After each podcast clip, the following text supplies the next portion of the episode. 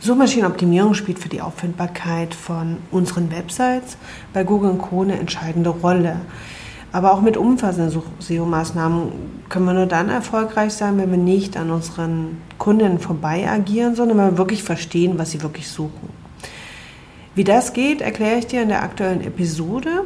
Dabei werden wir uns hierfür mit den Begriffen Customer Journey und Messy Middle auseinandersetzen und herausfinden, welche entscheidende Rolle sie für die Suchmaschinenoptimierung spielen. Und ich gebe dir noch ein paar Tipps, damit du dann auch in der Praxis das ähm, gut für deine Website umsetzen kannst. Viel Spaß!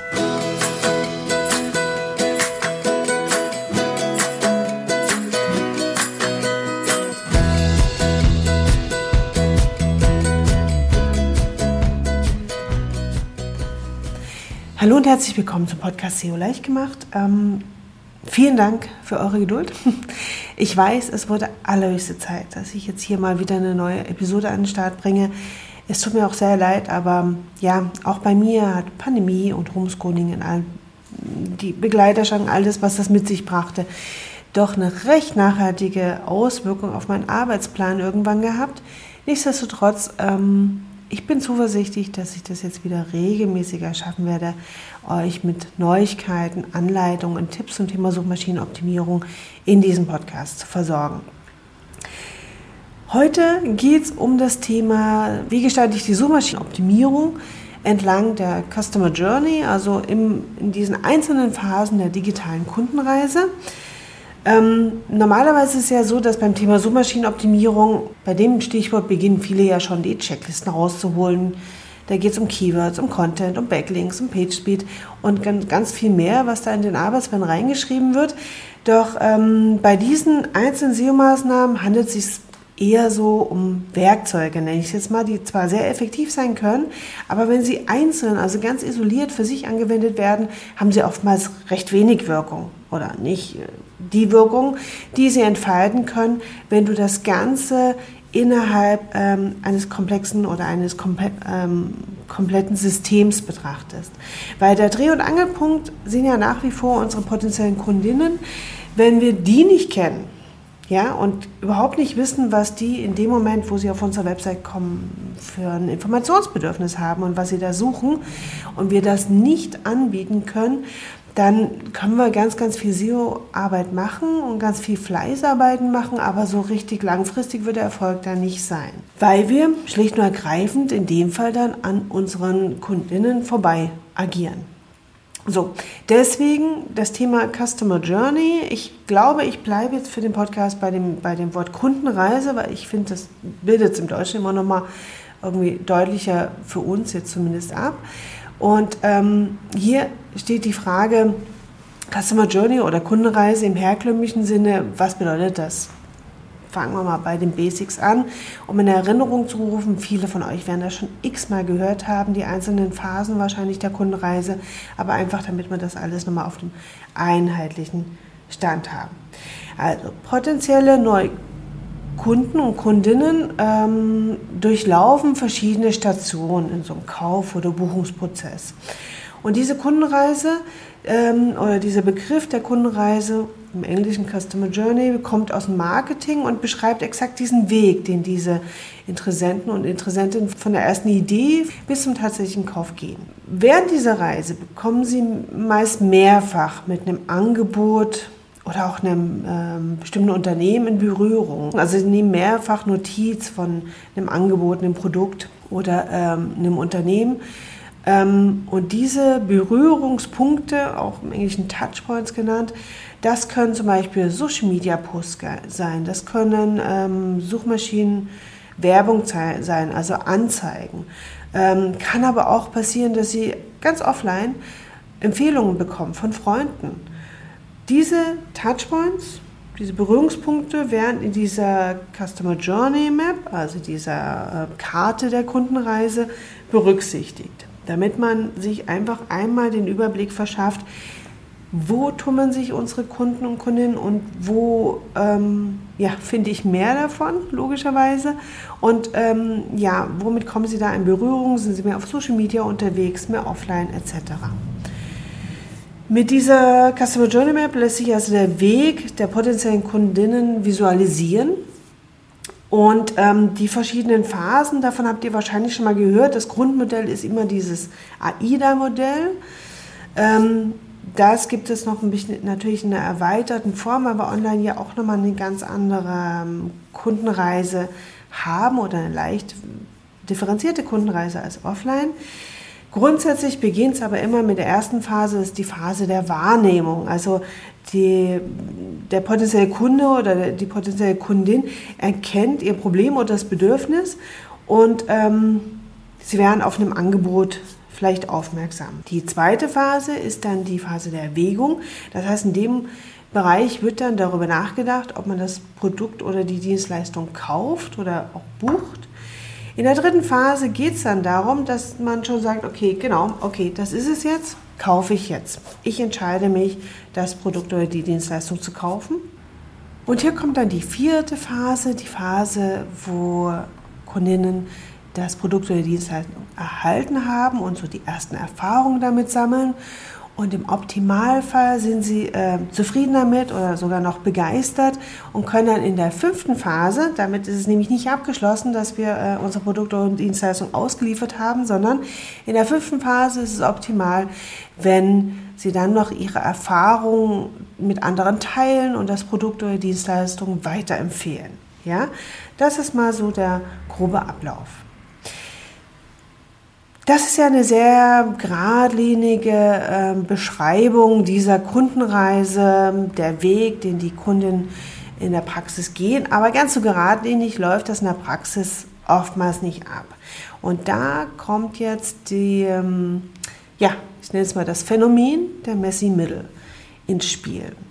Es gibt eine Studie aus dem Jahr 2020 von äh, mehreren äh, Google-Mitarbeitern, aus äh, den USA und der Frau Dr. Verena Sander aus Deutschland, ebenfalls Google-Mitarbeiterin. Und die haben sich diese Kundenreise mal genauer angeschaut. Was da rauskam, die Messemittel, das kann man ein bisschen übersetzen mit ähm, unordentliche Mitte und beschreibe ich euch gleich. Ich habe einen Blogbeitrag, der noch ein Tick ausführlicher wahrscheinlich sein wird als äh, diese Podcast-Episode setze ich euch den Link dazu mal in die Shownotes und rein und dort findet ihr auch alle Verlinkungen zu der Studie etc. etc. auch alle Schaubilder dazu findet ihr alles in dem Blogbeitrag, ja. Das könnt ihr euch da gerne nochmal nachlesen und genauer anschauen.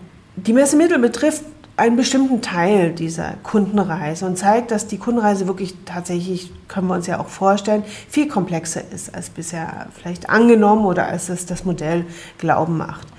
Ähm, und deswegen finde ich, ist diese Studie auch eine ganz wichtige Ergänzung, um unser Verständnis der Kundenreise unserer Kunden wirklich noch mal ein bisschen zu erweitern und zu, zu verfeinern.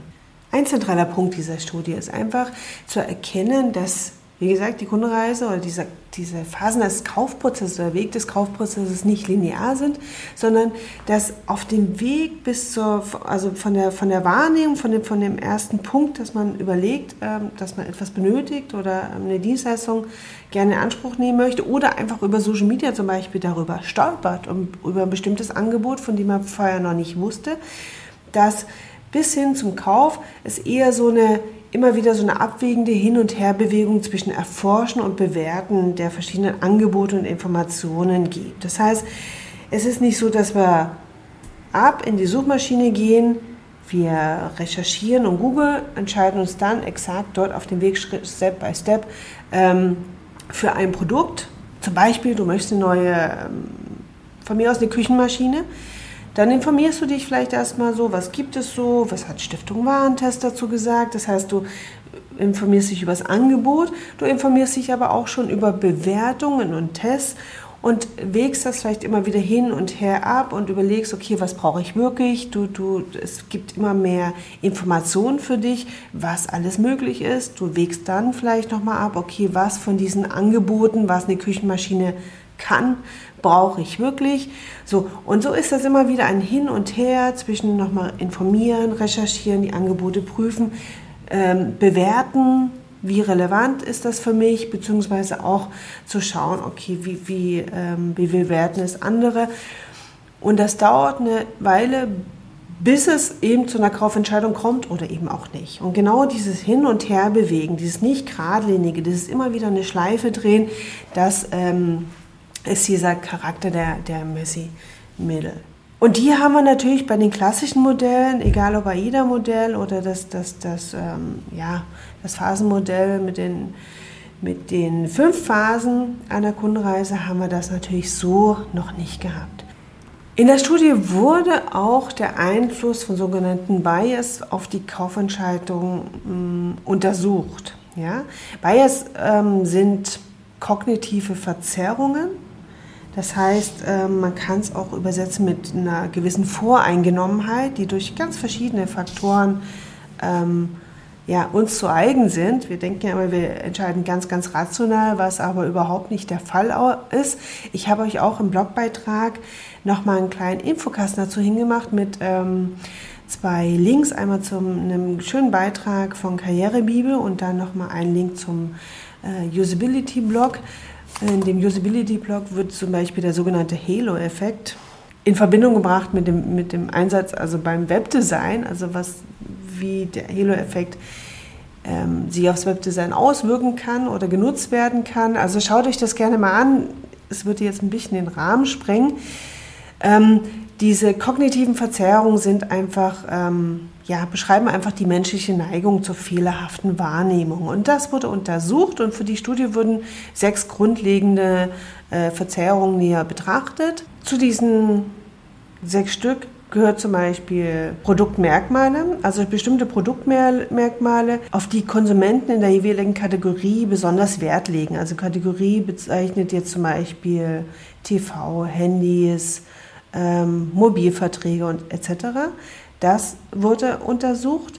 Ebenso wie soziale Bestätigung, also Empfehlung und Rezession anderer, Beispiel in Form von Bewertung oder auf ähm, verschiedenen Plattformen. Ein weiterer äh, Punkt waren Bonuszugaben. Es wurde untersucht wie eine kostenlose Zugabe. Selbst eine, die nicht direkt etwas mit dem gekauften Produkt zu tun hat, wie die sich vielleicht auswirkt auf die Kaufentscheidung auch Expertenurteile, Bewertung von Experten, Gütesiegeln und anderen Quellen, denen die Nutzer vertrauen. Also mein Beispiel vor mit der Stiftung Warentest zum Beispiel. Die sofortige Verfügbarkeit, das ist die ähm, zeitnahe Bereitstellung des Produkts, etwa durch ziemlich kurze Lieferzeiten. Und der sechste Punkt, die Verknappung. Das heißt eingeschränkte Verfügbarkeit eines Produkts ähm, bedingt etwa durch geringen Lagerbestand. Das kennt ihr auch alle, egal ob man eine Reise buchen oder auch ein Produkt, das dann oft äh, in den Shops oder in den Buchungsportalen erscheint, ähm, nur noch so und so viel verfügbar. Das ist so die Verknappung, die in vielen Shops natürlich durchaus künstlich hergestellt wird, um eine gewisse Kaufentscheidung rascher herbeizuführen. Innerhalb dieser Studie sollten sich die TeilnehmerInnen in einem fiktiven Online-Shop jeweils zwischen zwei Produkten aus insgesamt sechs Produktkategorien entscheiden. Um zu erkennen, in wie vielen Fällen die Person eine andere als ihre vorher abgefragte Lieblingsmarke wählen würden, wurden die einzelnen Bias verschiedentlich angepasst. Die Ergebnisse dazu sind zum Beispiel, dass bis zu 37 Prozent der Befragten änderten ihre Entscheidung, sobald ein Konkurrenzprodukt zur Auswahl stand. Also sobald ähm, ein weiteres Produkt im Angebot waren, waren 37 Prozent ähm, bereit, ihre Entscheidung nochmal zu ändern. Über sämtliche Kategorien hinweg stellte sich der Bias der sozialen Bestätigung als der stärkste heraus. Also zur Erinnerung, soziale Bestätigung, das ist ähm, Empfehlung und Rezension anderer, Beispiele in Form von Bewertungen auf Plattformen. Er stellte sich, wie gesagt, als das Stärkste heraus und das auch, obwohl die Befragten selber angegeben hatten, sich hauptsächlich aufgrund von Produktmerkmalen für ein bestimmtes Produkt zu entscheiden. So wie zum Thema unsere rationalen Entscheidungen. Ne?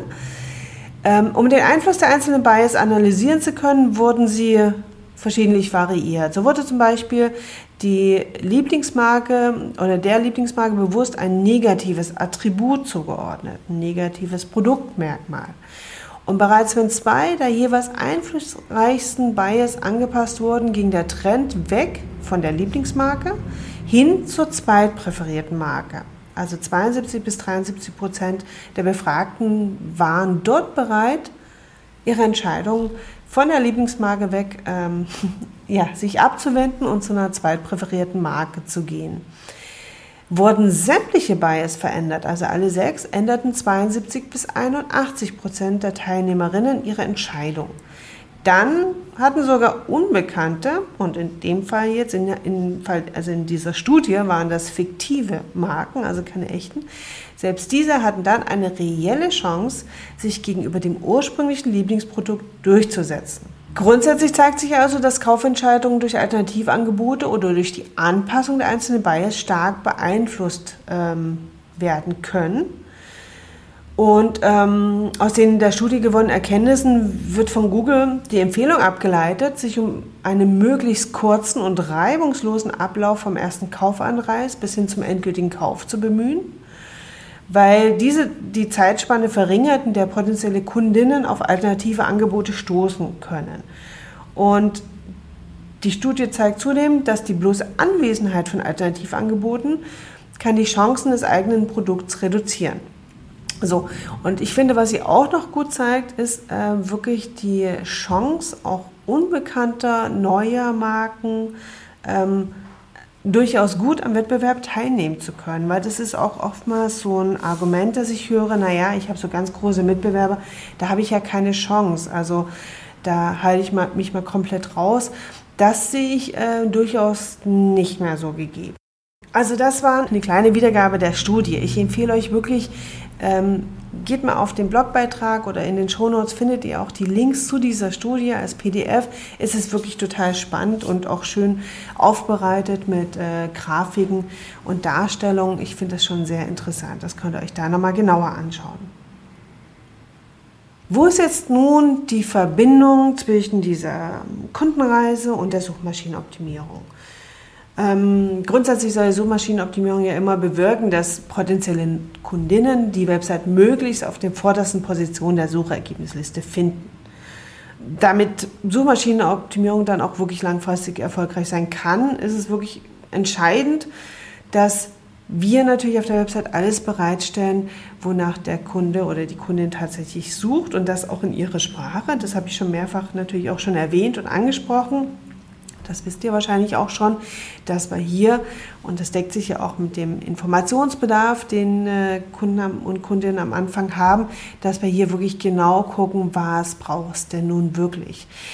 Auch wichtig, dass die Fragen natürlich so gut wie möglich beantwortet werden und auch wirklich einen Mehrwert bieten. Also wir hier nicht in Werbesprech uns ergehen auf der gesamten Website, sondern wirklich auch mh, mm, Antworten liefern. Antworten und wirklich hilfreiche Tipps.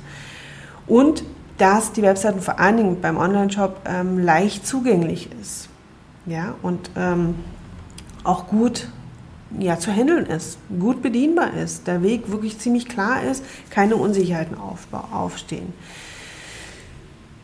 Ich glaube, wir sind uns darüber einig, dass ähm, es unumgänglich ist, sich natürlich differenziert mit der Zielgruppe auseinanderzusetzen. Auch das haben wir schon immer wieder mal besprochen in, in verschied bei verschiedenen Themen. Und ähm, Deswegen hier nochmal vielleicht ein paar Schritte, kurz und knapp, was ihr tun könnt, um Suchmaschinenoptimierung entlang dieser Kundenreise zu gestalten. Als erstes definitiv werdet euch darüber im Klaren, wer wirklich tatsächlich eure Kunden und Kundinnen sind. Also habt eine genaue Vorstellung. Ähm, es ist oftmals sehr hilfreich, zunächst sowas wie Bias Personas aufzubauen und, und sich zu überlegen, wie ist so unser typischer Kunde oder unsere typische Kundin. Ähm, frag dich zum Beispiel dabei, ja, wer sind unsere Zielgruppen? Was ist die Ausgangssituation unserer Zielgruppen? Welches sind ihre zu lösenden Probleme? Wozu brauchen sie das Produkt oder die Dienstleistung? Was sind so ganz typische Fragen und Hürden in Bezug auf das Produkt? Worauf legen sie Wert? Und wo sind vielleicht noch weitere ähnliche zu finden? Das sind so grundsätzliche Fragen, die teilweise auch noch erweiterbar sind. Es gibt ganz viele Vorlagen zum Thema Bias Personas auch im Internet. Ähm, wichtig ist einfach, dass du dich damit grundsätzlich auseinandersetzt, weil wenn das nicht existiert und du da keine einigermaßen klare Vorstellung hast, wird das wirklich schwierig mit der fokussierten Suchmaschinenoptimierung, damit diese auch nachhaltig funktioniert. Ich finde es persönlich auch immer noch sehr wichtig, dass du immer zwischen dem Informationsbedarf von Neukundinnen und dem Verhalten von vorinformierten Kundinnen differenzierst. Ja? Beispiel, Nutzerinnen mit erstmaligen Rückenschmerzen, die zum ersten Mal so ein bisschen Rückenschmerzen verspüren, die suchen nicht unbedingt sofort nach einer Physiotherapiepraxis irgendwie in der Nähe, sondern die geben mit Sicherheit erstmal so eine Frage ein wie Rückenschmerzen was tun. Dass du das auch immer so ein bisschen im Kopf hast, dass die nicht immer schon in dem Bereich sind, dass sie sagen, ich weiß genau, was ich brauche und ich suche das jetzt, um das zu kaufen oder zu buchen, sondern dass es vorne dran immer so einen gewissen Informationsbedarf gibt, also die informationsbezogenen Suchanfragen. Falls du dich noch aus dem Beitrag Suchintention ähm, erinnerst, werde ich gern dazu auch nochmal hier verlinke. Indem du dann die Personas erstellt hast und so ein bisschen die Idee, die Vorstellung von den typischen Kundinnen erlangt hast, geht es im nächsten Schritt dann wirklich konkret darum, dass du diese Kundenreise von der ersten Idee bis zum Kaufabschluss einfach mal durchexerzierst. Die einzelnen Phasen dieser Kundenreise haben wir ja schon äh, beschrieben und du solltest dich nun fragen, wo und wie suchen Interessentinnen, auf welchen Kanälen sind sie unterwegs und lassen sich inspirieren, welchen Informationsbedarf haben sie in den einzelnen Phasen, was sind ähm, oder was ist wichtig, damit sie eine Entscheidung treffen und wie können wir ihnen dabei helfen, diese Entscheidung zu treffen. Das ist manchmal ähm, hilfreich, dass man zwar umfassende Informationen bereitstellt, aber vielleicht durchaus nochmal eine kurze Zusammenfassung, eine Argumentationsstütze zum Schluss nochmal präsentiert oder bei einem Produkt das nochmal ähm, darstellt, um zu sagen, ja, deine Entscheidung ist hier richtig. Also, dass du wirklich dir überlegst, was verschafft der Zielgruppe bei der Kaufentscheidung wirklich Sicherheit, Vertrauen. Schritt zwei ist natürlich dann eine fundierte Keyword-Analyse eine fundierte Keyword-Analyse, wo du wirklich die Suchbegriffe recherchierst, auch typische Fragen recherchierst und dir dann einen kompletten Überblick verschaffst, die Keywords dann wieder gut strukturierst und überlegst, wo du sie, welches, wo du welches Keyword-Set äh, gut einsetzen kannst. Zur Keyword-Analyse vielleicht auch noch ein Begriff. Ähm, sie ist grundsätzlich wichtig, vor allen Dingen wichtig, ähm, dass du wirklich so weit wie möglich in den, in den Kundensprech kommst. Also ich erlebe das immer wieder, dass ähm, die Keywords aus einer sehr fachlichen Richtung kommen, aus der Branche heraus, aber gar nicht tatsächlich den Sprachgebrauch der Kunden unbedingt treffen. Ja? Und das ist das Wichtige bei der Keyword-Analyse. Also um es nochmal ganz deutlich zu formulieren, auch bei meinen Kunden geht es mir bei der Keyword-Analyse in erster Hinsicht oftmals wirklich darum, dass sie wirklich die Sprache der Kunden sprechen. Es ist auch egal, ob du jetzt, wie oft du das Keyword da einsetzt. Es gibt da keine, keine wirkliche Formel, darum geht es auch gar nicht. Es geht auch gar nicht, die Texte überhaupt nicht darum, die Texte zu fluten mit Keywords, sondern du sollst wirklich in den Sprachgebrauch hineinkommen und ähm, dir überlegen, welche Inhalte, was wird gesucht und welche Inhalte muss ich dazu zur Verfügung stellen. Das ist so das grundlegende Wesen und die grundlegende Zielrichtung dieser Keyword-Analyse, möchte ich jetzt mal behaupten. Zum Thema Keywords und Suchmaschinen und äh, den verändernden Suchmaschinen werde ich dann nochmal eine eigene Episode verfassen. Nächster Schritt natürlich die Mitbewerberanalyse. Auch das sage ich immer wieder. Es ist äh, natürlich immer auch sehr relevant, wie gut oder schlecht die Mitbewerber mit der eigenen SEO-Strategie unterwegs sind. Und deswegen ist es wichtig, dass du dir deine Mitbewerber anschaust, dir mal schaust, was machen sie gut, was machen sie vielleicht nicht so gut, ähm, welche Themen und Inhalte stellen sie zur Verfügung und bedienen sie, wo gibt es vielleicht eine, eine Content-Lücke, die du selber füllen kannst. Ähm, wie ist das Angebot gestaltet? Kann ich mir da vielleicht ähm, ein bisschen Erkenntnisse daraus ableiten? Und du kannst durchaus auch ähm, ähnliche und gleiche Themen verwenden. Du solltest das aber immer ein bisschen versuchen zu ergänzen, ja, weil dadurch, dass die Themen und Beiträge der Mitbewerber schon länger online sind, haben sie meist einen kleinen Sichtbarkeitsvorsprung, als wenn du neu veröffentlichst. Aber die gleichen Themen mit eigener Note, Persönlichkeit und differenzierten Keywords und neuen Informationen zu versehen, ist wirklich dann eher der bessere Weg und auch damit kannst du noch gute ähm, Sichtbarkeit und Erfolge erreichen. Schritt 4, erstelle einfach den passenden Content und vergiss die Nutzerführung nicht. Also du führst alle gesammelten Informationen zu einem guten Arbeitsplan, praktikablen Arbeitsplan zusammen und orientierst dich dabei wieder an diesen einzelnen Phasen dieser Customer Journey und solltest aber hierbei dann tatsächlich das vorhin besprochene Phänomen dieser Messi-Mittel immer wieder ein bisschen mitbedenken. Ja? Also du, du weißt, dass in der ersten Phase ähm, Informationen gesucht wird. Beispiel, der sechsjährige Sohn wünscht sich zum Geburtstag einen speziellen Stunt-Scooter, also wie die anderen Jungs auch auf der Skaterbahn. Die Eltern schauen sich um und überlegen, ja, was sind Stunt-Scooter, worauf ist da zu achten, welche Roller der Form sind überhaupt für Sechsjährige geeignet, welche Erfahrungen haben andere gemacht. Und genau hier irgendwo dazwischen, zwischen Inspiration und Recherche begibt sich schon dein Kunde, deine Kundin auf dem Weg in die Messemittel. Und um in der, dieser Phase innerhalb der Suchergebnisliste gut von den Interessentinnen gefunden zu werden, eignen sich Ratgeberseite und Blogbeiträge zu eben den typischen Fragen. Was sind Scooter? Ab wie vielen Jahren sind sie geeignet? Äh, worauf ist beim Kauf zu achten zum Beispiel? Mm, zusätzlich nützliche Touchpoints, Berührungspunkte bieten Social-Media-Kanäle zum Beispiel. Wobei es hier dann weniger um die konkreten Eigenschaften des eigenen Angebots geht. Vielmehr geht es dann um den Punkt, ähm, dass du durch Social Media Posts die erste Aufmerksamkeit von Interessenten auf dich ziehst. Ja? In der Phase der Erwägung, dann in der zweiten Phase, denken die Interessenten dann über den Kauf nach und befinden sich dann mitten in dieser Messi-Mittel, also immer in diesem Bereich zwischen Erforschung und Bewertung. Und für uns kommt an der Stelle dann die informationsbezogenen Suchbegriffe aus unserer Keyword-Recherche ins Spiel. Und es stellen sich die Fragen, welche Informationen können wir den potenziellen Kundinnen liefern, für welche Erklärungen sind sie dankbar, welche Fakten sind entscheidend.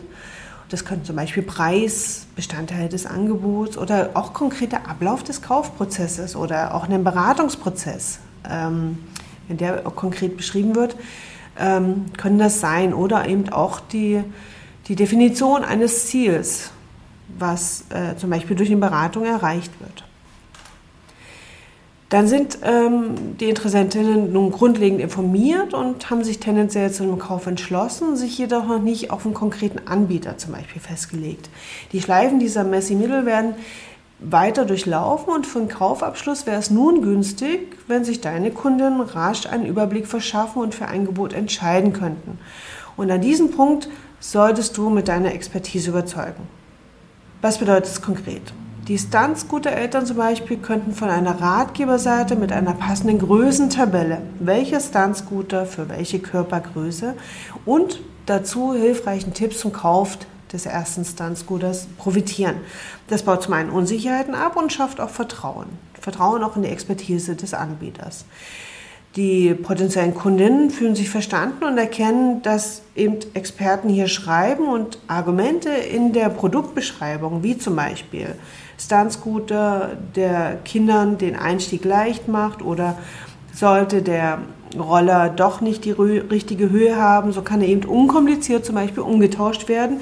Das sind so Ergänzungen in den Produktbeschreibungen, die nochmal die Angst vor einer Fehlentscheidung ein bisschen abmildern. Ja? Weil man weiß, okay, selbst wenn es nicht der passende ist, nicht der richtige ist, es ist mein erster Kauf in dem Bereich, ich kenne mich da hier nicht aus, aber selbst wenn es nicht der richtige Rolle ist, nicht die richtige Größe, ich kann den nochmal umtauschen. Was sich hier oftmals auch anbietet, sind so, so ähm, diese Akkordeons mit häufigen Fragen und Antworten. Also wirklich nicht einfach so, nur damit sie da sind, sondern ähm, aus der Keyword-Recherche wirst du oftmals schon merken, oh, da kommen ja Fragen, Mensch, das kommt bei meinen Kunden ja doch auch immer wieder. Und da kann man das wirklich ganz gut aufgreifen und da eben auf der Seite oder bei dem Produkt nochmal die häufigen Fragen, Antworten liefern und auch da weiter Unsicherheiten abbauen und Argumente für den Kauf, für die Entscheidung sammeln. In der Phase der Entscheidung ähm, entscheidet sich dann der, Kunden, äh, der Kunde oder die Kundin für einen Anbieter und verlässt damit dann auch den Bereich der Messemittel. Und jetzt ist es wirklich wichtig, einen reibungslosen Ablauf zu bieten. Schau, dass du nur noch Content lieferst, der für den Kaufabschluss auch wirklich relevant ist, mit Fokus auf das Wesentliche. Dazu gehören zum Beispiel ein unkomplizierter, technisch einmalfreier Buchungs- und Kaufprozess, ohne irgendwelche Unsicherheiten und Störungen. Sag auch zeichne vielleicht mal kurz auf, wie der Kaufprozess jetzt abläuft.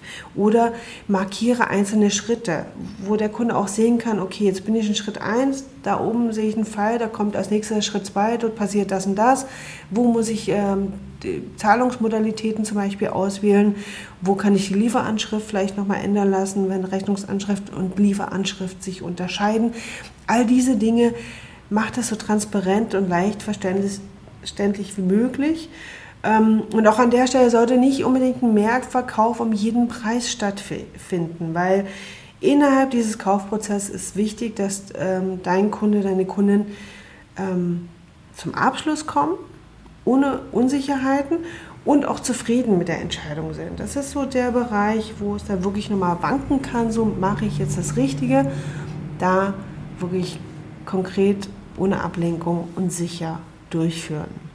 Dann erhalten die Kunden das Produkt und sind im besten Fall natürlich äh, ja, nicht nur zufrieden, sondern begeistert.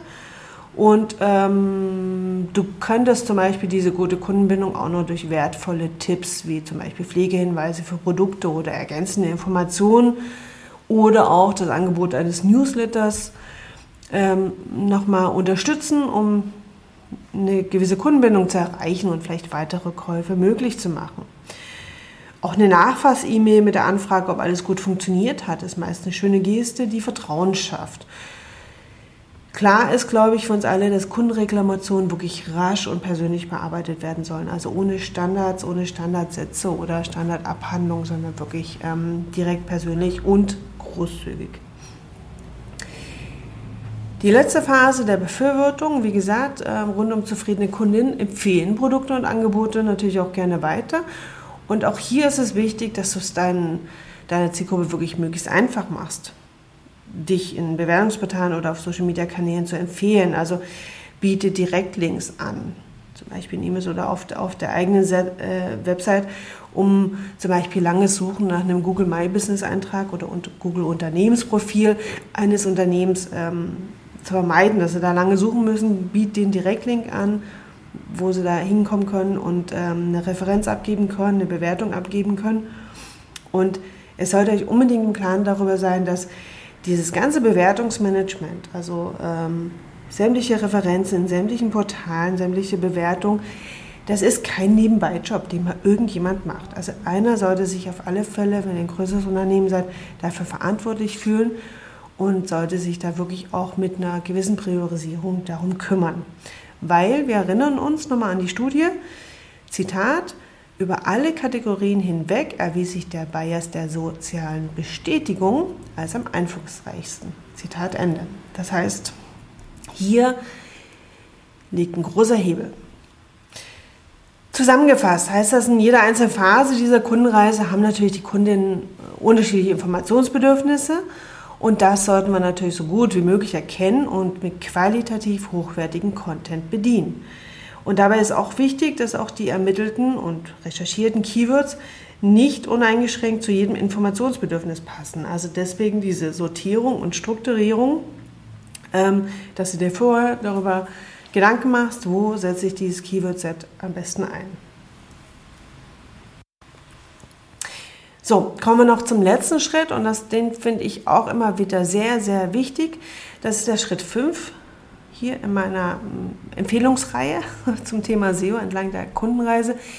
Schreibe bitte nicht nur Inhalt, sondern gestalte auch den Text. Das wird meines Erachtens immer noch sehr oft vernachlässigt. Es ist enorm wichtig, unseren Interessentinnen die Inhalte so gut zugänglich wie möglich zu machen. Also es reicht nicht nur aus, dass wir gefunden werden, sondern ähm, wir möchten ja natürlich auch, dass unsere äh, Website-Besucher und Besucherinnen buchen und kaufen. Das heißt, ähm, überleg dir ganz genau, was brauchst wirklich an Informationen, also dass da es nicht zu viel und so unübersichtlich wird. Wie strukturiert man einen Text gut, damit er leicht lesbar ist, auch auf mobilen Endgeräten zum Beispiel gehe unbedingt auf die Situation natürlich deiner, deiner Interessentinnen ein, also hole sie dort ab, wo sie gerade stehen. Schreib möglichst kurze Sätze und, und ähm, sortiere den Text wirklich in kurze Absätze, um die Lesbarkeit zu erhöhen. bestück gerne, und da bin ich jetzt so in der, eher in der Beratungsbranche, wo es ja auch viel um Blogbeiträge geht, lockeren Text gerne immer wieder mit ein bisschen mit Hilfe von Aufzählung, Grafiken und Bildern auf. Arbeite mit Zwischenüberschriften und ähm, auch verständlichen Zwischenüberschriften. Das heißt, da auch gerne die Suchbegriffe schon mit einsetzen, damit auch klar wird, worum geht es in dem Text. Das gleiche gilt auch für Fettungen und Augenanker setzen innerhalb des Textes und ähm, schau auch immer, welche Textstellen sich anbieten, um sinnvolle interne Verlinkungen zu Unterseiten herzustellen. Also da auch wirklich weiterführende Informationen zu schaffen, so wie ich das ja hier auch mache, indem ich auf andere Beiträge und Episoden verweise, um genau diese Aufnahme nicht noch viel länger zu machen, zu sagen, okay, darüber haben wir schon mal gesprochen, ich gebe dir den Link hier mit rein, da kannst du es nochmal nachlesen, wenn du diese weiterführenden Informationen noch haben möchtest. Formuliere unbedingt aussagekräftige äh, Meta-Tags, also Title und Description, also Titel und Beschreibung, alles, was in der Vorschau der Suchergebnisliste angezeigt wird. Das, die müssen wirklich so konkret sein und Lust auf mehr Informationen machen, damit du eben nicht nur gefunden wirst, sondern wirklich Interessentinnen auf deine Seite auch draufgehen, weil sie das Gefühl haben, ah ja, da finde ich doch auf der Website das, was ich suche. Und das wird immer wichtiger, weil ja, natürlich auch Google ganz viel Informationen schon bereitstellt, ohne dass jetzt irgendein Besucher auf irgendeine Seite gehen muss und findet dann teilweise schon die Antworten auf seine Fragen. Mein Fazit, die Suchmaschinenoptimierung bedeutet nicht nur, dass du eine technisch einmalfreie Website zur Verfügung stellst und äh, nur Ladezeiten und Keywords im Blick hast. Dein SEO-Erfolg hängt dann schon ganz entscheidend auch davon ab, wie gut du deine Kunden kennst und ihnen bietest, was sie suchen dieses Aufzeichnen der Kundenreise und dann auch noch diese unordentliche Mitte, also diese messy Mittel, diese Schleifen ähm, mal zu durchdenken und Blick zu haben, das öffnet dir auch wirklich nochmal den Blick für den Weg deiner Kundinnen und ähm, bringt dir auch, bin ich überzeugt davon, nochmal ganz viel Inspiration, welchen Informationsbedarf in der jeweiligen Reisephase deine Interessentinnen haben. Ich hoffe, ich konnte dir hier ein paar Tipps mitgeben und ein paar Hintergrundinformationen. Ich hoffe auch sehr, dass es jetzt nicht ähm, zu vollgepackt war, sollten sich dennoch Fragen bei dir auftun. Scheu dich nicht, schick mir einfach eine E-Mail an kontakt.manuela-kind.de. Ich freue mich da immer drüber und ähm, werde sie auch ganz so rasch als möglich beantworten oder greife sie dann auch nochmal in einer der nächsten Episoden auf. An dieser Stelle vielen Dank. Ich hoffe, wir hören uns und bald wieder. Hab eine gute Zeit und bleib gesund. Hast du noch Themenwünsche und Fragen zum Thema SEO? Dann schreib mir gerne eine Nachricht an kontakt@manuela-kind.de. Hat dir der Podcast gefallen? So teile ihn in deinen Social Media Kanälen und erzähle es gerne weiter. Mehr Informationen findest du unter www.manuela-kind.de. Bis bald!